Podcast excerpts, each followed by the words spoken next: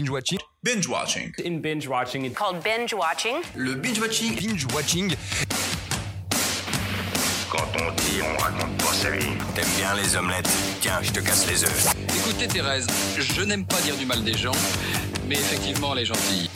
Je crois que ce serait préférable que tu mettes ta ceinture. Ça compte Je trouve la peau des gens avant mon petit déjeuner. Et action Bienvenue à tous et à tous dans Binge Watching, le podcast qui revient sur les sorties de la semaine. Sortez vos popcorn, bonsoir.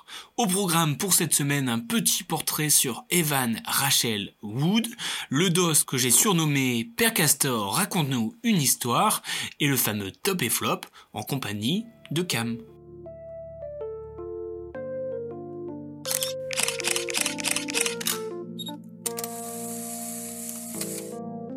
Un pantalon large, un t-shirt tout autant, un caractère un peu sauvage et craintif, le tout entouré de Richard Jenkins et Debra Winger en parents, carrément malsain. Voilà le nouveau rôle de Evan Rachel Wood.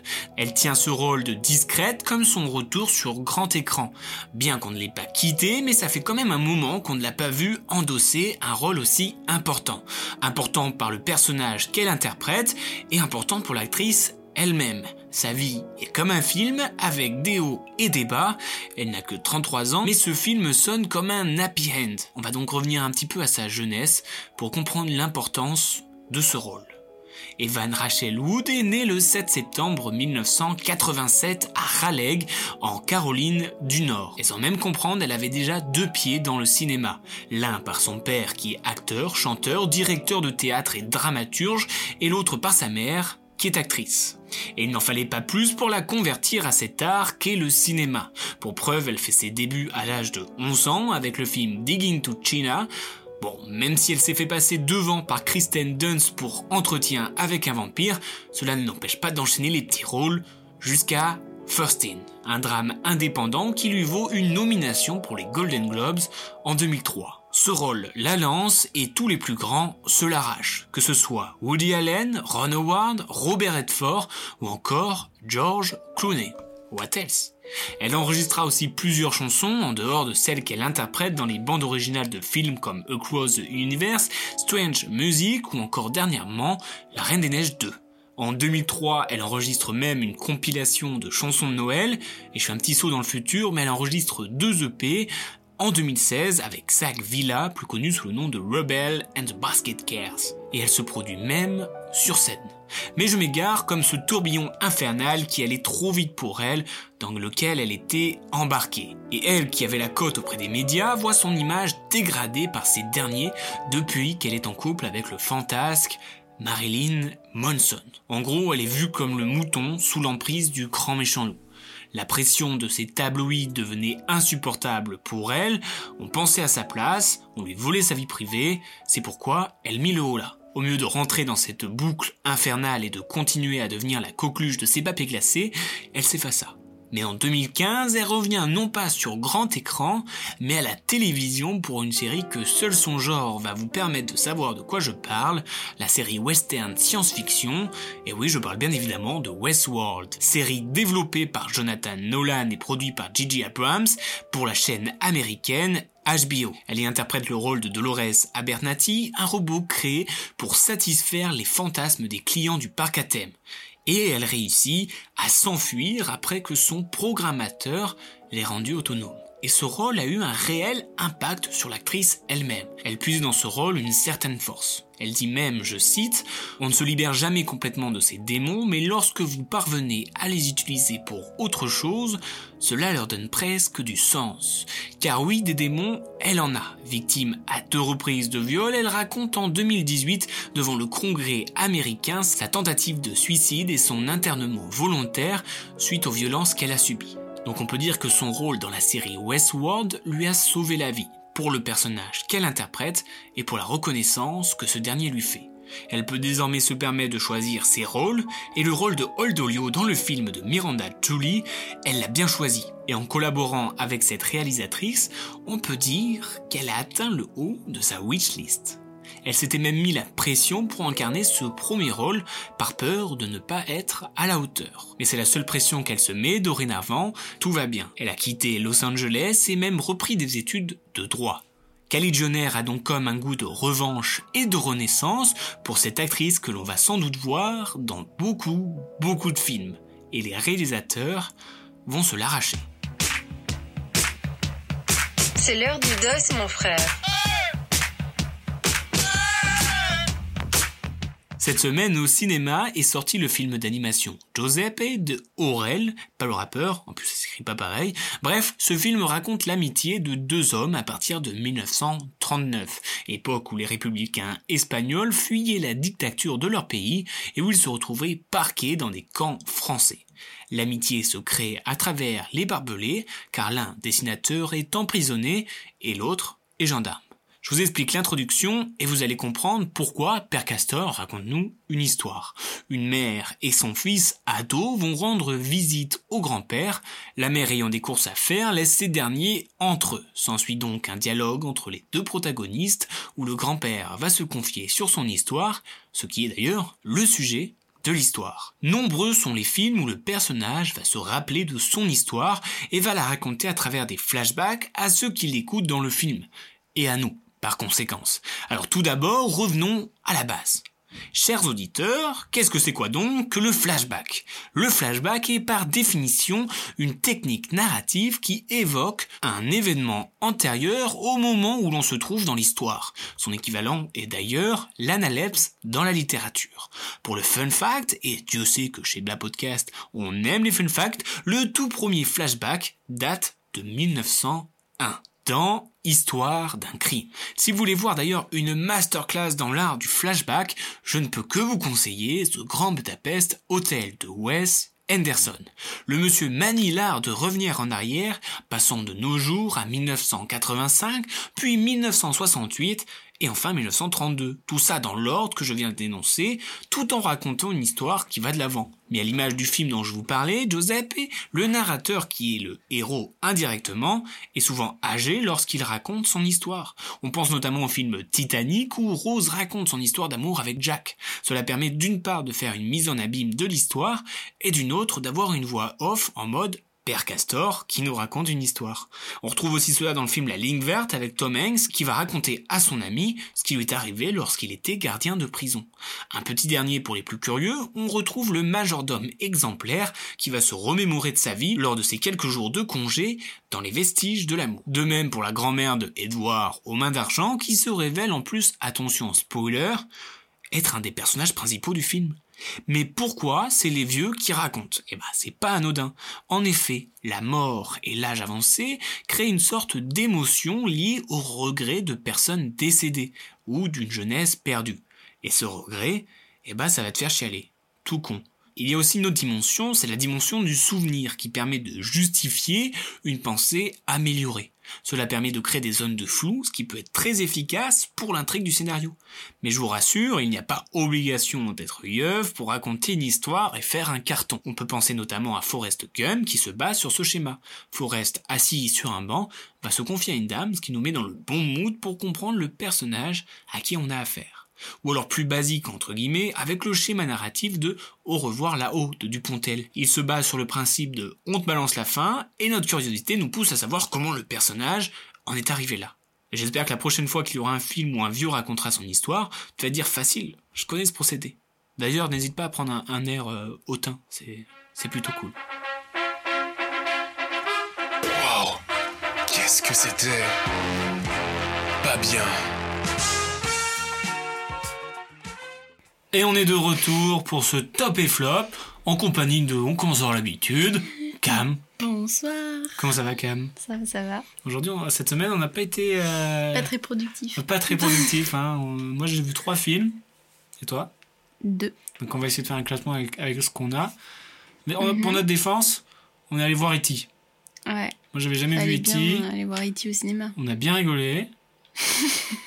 Et pleurer. Toi, t'as beaucoup pleuré, donc ça m'a fait beaucoup rire. Et j'ai pas pu pleurer devant E.T. Voilà. Ah, la frustration. Grosse frustration. hein, parce que Voilà, Ouais, c'est bon. c'est bon. Allez, alors on va commencer par, par ce top. Donc euh, là, vu qu'on a. En plus, on n'a pas vu les mêmes films, c'est ça qui est, qui est Mm. terrible. Tiens, on en Euh, a vu On un. en a vu un en commun. Donc ça, on va faire un. Finalement, on va faire un, un top 3. Yes. Un top 3, je vais commencer par mon top 3. Donc toi, tu as un top 2. Mhm. Donc tu vas prendre la, la machine en cours. Mon top 3, je pense que tu sais. Hmm, Mon- Mon cousin. Mon cousin de Jean Kounen. Ah, ce genre. Ce Jean Kounen. En gros, c'est l'histoire de Vincent Lindon, PDG d'une grande industrie, dans un grand, d'un grand groupe familial. Mhm. Et euh, il a besoin de la signature de son cousin, qui est vraiment pas très stable émotionnellement parlant. C'est un hypersensible. Et euh, il y a un petit peu la confrontation entre les deux. Il faut qu'il signe, mais lui, il veut surtout son cousin. Alors, une histoire d'amour, de, de, de, de cousineur, euh, de cousinade. J'ai l'impression voilà. d'avoir vu le film en vrai. Avec les bandes annonces. Avec c'est bande-annonce, terrible. 30 En 000 plus, les fois. bandes annonces, vraiment. euh, Alors, ce qui, alors, ce qui était fou, c'est que. la- je t'avoue que la première fois que j'ai vu la bande annonce, tu sais où il fait. Je vous l'avais dit. Quand l'avion il se scratch. T'avais Bah rigolé Hein T'avais rigolé j'avais rigolé, oui, je l'avoue. Quand il fait, je l'avais dit. Ça, j'ai trouvé ça drôle. Mais après, toutes les vannes, en fait, quand elles sont dans le film, et ben le truc d'après, ça rend le truc gênant. Tu vois ce que je veux dire Hmm. Tu dis, ok, ça peut être une bonne vanne, mais non, en fait. Et du coup, je me suis ennuyé euh, comme une comédie française, finalement. Bah. Il y a des comédies françaises très drôles. Il y a des comédies françaises, mais là, c'était un peu. Vraiment, c'était long. Je crois le film, il, ouais, il dure 1h44. En plus, François Damien, on le voit tout le temps. Donc là, il s'en sort pas mal, mais il reste toujours cloîtré dans son personnage. hein. Cloîtré. C'est quel mot que t'as pas compris Mais non, mais je. re- Bah, Il est tout le temps un dans défaut, mais c'est son choix de vie de comédien. Oui, mais c'est son. Il veut faire ça, bah écoute. Ok, on peut plus rien dire, super. Mais si. Non, on retrouve aussi beaucoup euh, Pascal Arbillot. Un petit peu aussi dans le même rôle de Bobo Parisienne, euh, celle qu'on a vue euh, notamment dans Les Apparences. Voilà. Bref, je vais- ne vais pas m'attarder sur ce film, Mais tu t'attardes là. mais euh, pff, long. Ok. C'est long, je vous le conseille pas euh, vraiment. Ah oui, d'accord. Quoi?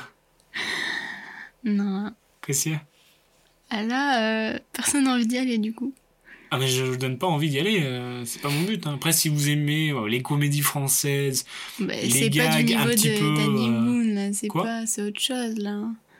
Je crois que peut-être ah, mes pour moi c'est une aimeraient. comédie française. euh, Oui, oui, en fait. Ça donne le euh, côté dramatique, mais. pff, À part peut-être quelques scènes qui vont, qui vont faire rire, peut-être, mais. Ah Il avait pas dit ça. Bah, euh, Il y a des scènes qui peuvent faire rire, mais que moi, ça m'a pas esquissé un sourire. Top 2 À toi l'honneur. Bah non, à toi. Pourquoi? Moi, j'ai Je- déjà dit mon top 3. Bah ton top 2, top 2, c'est tu quoi? mets qui en 2 C'est quoi c'est toi? Moi, je mets Joseph. Ah oui. Voilà. Bah moi je sais pas si je le mets en deux. Ok, t'as vraiment pas bossé, quoi. Bah non, mais j'avais prévu de le mettre en 1. D'accord Donc euh, je sais pas, c'est ton top 2 là, donc euh, vas-y. hein. Bah, c'est mon top 2, effectivement. Alors, euh, l'histoire, j'en ai parlé un petit peu plus tôt dans le podcast avec le dossier Grand-père raconte une histoire que toi t'as adoré, Cam. Oui. Tu l'as pas écouté encore? Non Quelle menteuse, on a fait une menteuse. Alors ce film fait partie de la sélection officielle Cannes 2020, un film réalisé par Aurel, avec beaucoup de voix françaises qu'on connaît. Mhm. On retrouve euh, Sergi Lopez, Gérard Hernandez, Bruno Solo, on retrouve euh, Valérie Lemercier et même David Marseille. Euh, moi j'ai adoré parce que... Ah, Thomas VDB, non? Et Thomas VDB, Ou enfin, il dit une réplique. c'est le père Oui, VDB. oui, une réplique. Voilà, donc un, un film que moi j'ai trouvé vachement... Un film d'animation. un film d'animation, un petit peu... euh, Enfin, c'est pas pour enfants, c'est plutôt euh, dur le sujet, c'est sur euh, quand même des camps de concentration. Et donc on suit un dessinateur espagnol, et donc euh, à travers son histoire et ses dessins, on, on retrace la vie euh, du héros qui est le gendarme. Mhm. Et, euh, et les dessins évoluent en fonction des périodes. Si, si l'histoire se passe au présent, on a un, un trait de dessin plus euh, contemporain. Bah, c'est juste que après ces dessins prennent euh, en épaisseur et en, en couleur. Non, mais pas les dessins de Giuseppe, Tu parles des dessins de qui? De l'animation. L'animation, Ah, les, les dessins, les dessins du passé, du présent et du futur ne sont pas les mêmes. Tu prends le dessin oui, oui, de grand-père sur vois. son, du- de- sur son lit, les dessins quand il se rappelle justement de ses camps de concentration, les dessins même au Mexique, où la couleur est beaucoup plus vive quand il va au Mexique, et aussi au futur. Quand je dis futur, c'est quand il va à New York. Oui, mais même en soi, dans les camps, là, le dessin évolue. Oui, c'est une évolution et je trouve ça vachement intéressant. Hmm, c'est vrai, j'y avais pas, j'avais pas pensé. Eh oui. Enfin, je me rappelais pas bien l'évolution. Oui, ça change en Oui, fonction. oui, oui. Et, En euh, effet. et voilà. Et euh, ouais, c'était, c'était, les dialogues ils sont cool, euh, l'histoire elle est cool. Moi j'étais plongé dedans, c'est pas trop long, c'est pas trop court. Mhm. Non, moi aussi. Très bien. Très bien. Non, mais Bah, c'est très vrai, bien, c'était. dans ton top 1. Oui, bah oui, non, mais. Oui, bon, je sais pas trop, hein, mon Ouais, top non. 1 kiff kiff. Mais non, mais euh, c'est vrai que c'était bien. Enfin, le temps était bien pour un film d'animation et, et l'histoire était touchante, donc. Non, c'était pas mal. Donc du coup, toi c'est quoi ton top 2 Bah, c'est euh, à cœur battant. Est-ce que tu peux m'en parler? Parce que moi je l'ai pas vu à cœur battant. Grave erreur, grave erreur. Bah t'as pas vu mon cousin. Grave erreur, grave erreur. non. Alors c'est un film de, de Keren Ben Raphaël Mhm. avec Judith Chemla, Arié Worflafter et Noémie Lotsky. Alors c'est quoi l'histoire? Parce que Euh, Ben, un jeune couple qui s'est installé à Paris. Ils viennent d'avoir un, un petit garçon. Et euh, le père doit repartir à Tel Aviv euh, pour euh, faire son passeport. Et sauf que les papiers prennent du temps, donc il reste un certain temps à Tel Aviv et, sa compagne et leur bébé restent à Paris. Et donc on, suit cette relation qui évolue avec la distance. Et tout le long du film, ce ne sont que des appels Skype. On ne voit le film qu'à travers ces appels Skype intéressant. tout le long. Ce n'est que ça. Donc c'est pas mal parce que bah, on ressent vraiment la tension qui commence à monter entre eux. Du coup on voit rien euh, autour. Bah ils bougent la caméra eux-mêmes. Enfin On voit pas le hors champ quoi. non. Enfin il y a des moments où elle va laisser la caméra sur la table et faire ses bails donc tu vois tout le salon par exemple. D'accord. C'est très intéressant dans le sens où ben on est Dans le vraiment procédé. Bah ouais, on est dedans, genre on se prend euh, les émotions et les paroles vu qu'ils se parlent qu'à travers ces écrans. Et vraiment, euh, tout, tout, tout, tout, tout le long. Du coup c'est connu. en Juste plus. la dernière scène où ce n'est pas en Skype, c'est un souvenir. Donc pas en Skype. T'as pleuré? Et voilà, non, je n'ai pas pleuré. Ah, C'est pas si triste que ça. Non, je sais pas. j'ai peut-être une... Non, j'ai plus... euh, re- Enfin, j'ai ressenti des émotions, mais j'ai pas Et pleuré. du coup c'est pas long, une heure et demie euh, sur ça? Non, ça va. Non ça passe. Non, ça va. C'est bah, comme tu. Genre, c'est pas tout plat. Enfin, au début, c'est l'amour fou, et puis ça commence à à s'effriter un petit peu à cause de la distance. Donc, euh, c'est on monte un peu en. C'est quand même marrant parce que. Enfin, l'affiche. Alors, c'est deux personnes dans l'eau. Du coup, on s'imagine pas du tout à ce que tu viens de nous raconter. Non, moi non plus. Bah oui, je ne m'attendais pas à ça, mais. Ok. Voilà. Euh, J'irai sans doute euh, voir. A de très bons acteurs. Je sais plus dans quoi je l'ai vu, euh, Judith, mais. Ok. Merci. On passe au top 1. Du coup, toi, tu l'as dit, ton top 1, c'est Joseph. C'est. Et moi, mon top 1, que j'ai longuement hésité aussi avec Joseph, c'est Cagillionnaire de Miranda July, avec Evan Rachel Wood, dont, dont j'ai fait le portrait, Gina Rodriguez, Richard Jenkins et Debra Winger. Alors en gros, euh, c'est l'histoire d'une famille, donc euh, une, une- de Evan Rachel Wood avec ses deux parents, Mhm. qui vivent sur les arnaques de la semaine. Donc ça va être euh, voler des courriers pour revendre des objets, euh, enfin faire des, des petites arnaques en gros. C'est Mhm. pas des grosses arnaques, c'est des, petites arnaques. Et ils ont eu l'idée de faire une arnaque à l'aéroport.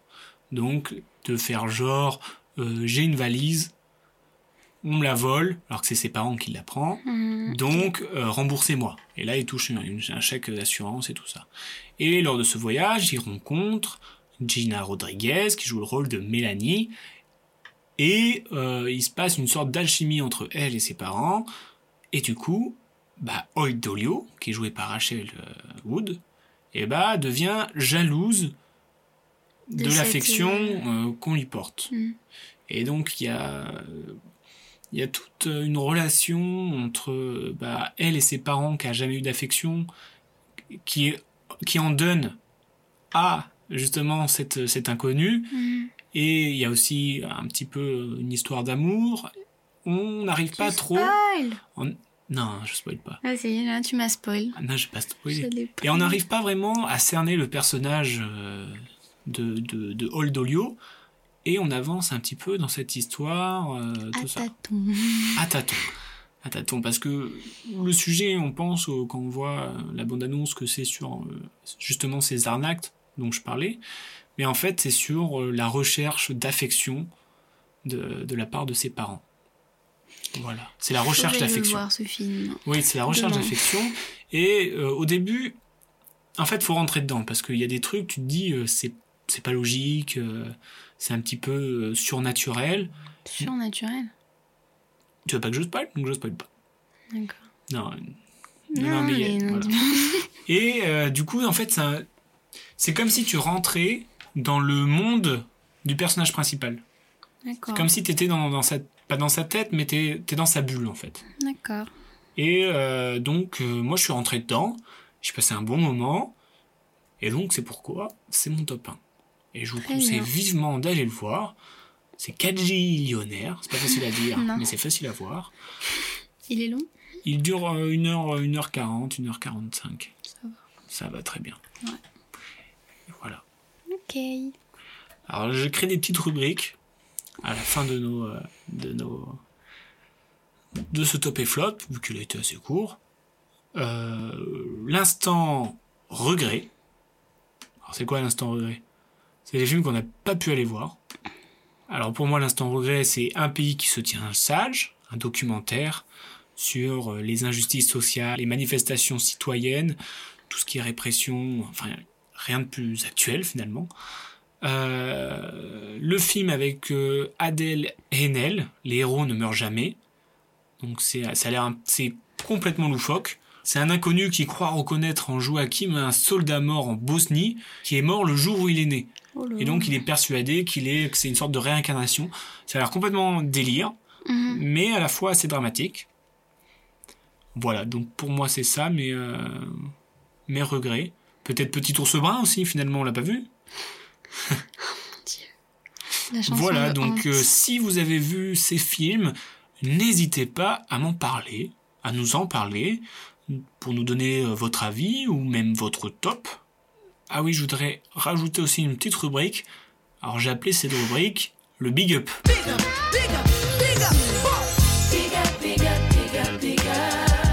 Peux-tu m'expliquer ce qu'est le concept de Big Up que je t'ai annoncé juste avant qu'on enregistre? Et bah, big up à un acteur ou une actrice qu'on a particulièrement aimé cette semaine. Voilà. Et moi, big up à Richard Jenkins, le père de euh, Evan Rachel Wood dans le film Cagillionnaire. D'accord. Voilà, je trouve qu'il a interprété avec une justesse euh, ce rôle et euh, on peut le penser cool alors qu'il l'est pas forcément. C'est pareil, c'est dans, dans le thème du film, on n'arrive pas vraiment à cerner. T'as un big up toi?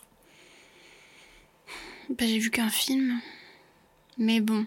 Judith Chemla, je l'ai trouvé euh, très juste, très naturel. Big up.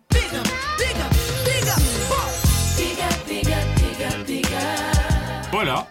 Euh, la semaine prochaine, on a des parents d'élèves, de la maternelle, mon grand-père et moi avec De Niro, on a l'enfant rêvé, Euh, et beaucoup, choses. hein. beaucoup, beaucoup de films, je ne sais pas, je pense pas qu'on va aller tous les voir. Mais si. Mais non, il y a 15 films. Mais non. Allez, sur ce, euh, merci Cam d'être venu. Euh, c'est Chez un moi. plaisir, je me suis déplacée là. Ouais. Euh, à la semaine prochaine pour un nouvel épisode de Beat Watching, un nouveau portrait, un nouveau dossier, des nouveaux tops, des nouveaux flops. Ouais. À la semaine prochaine. À la semaine prochaine.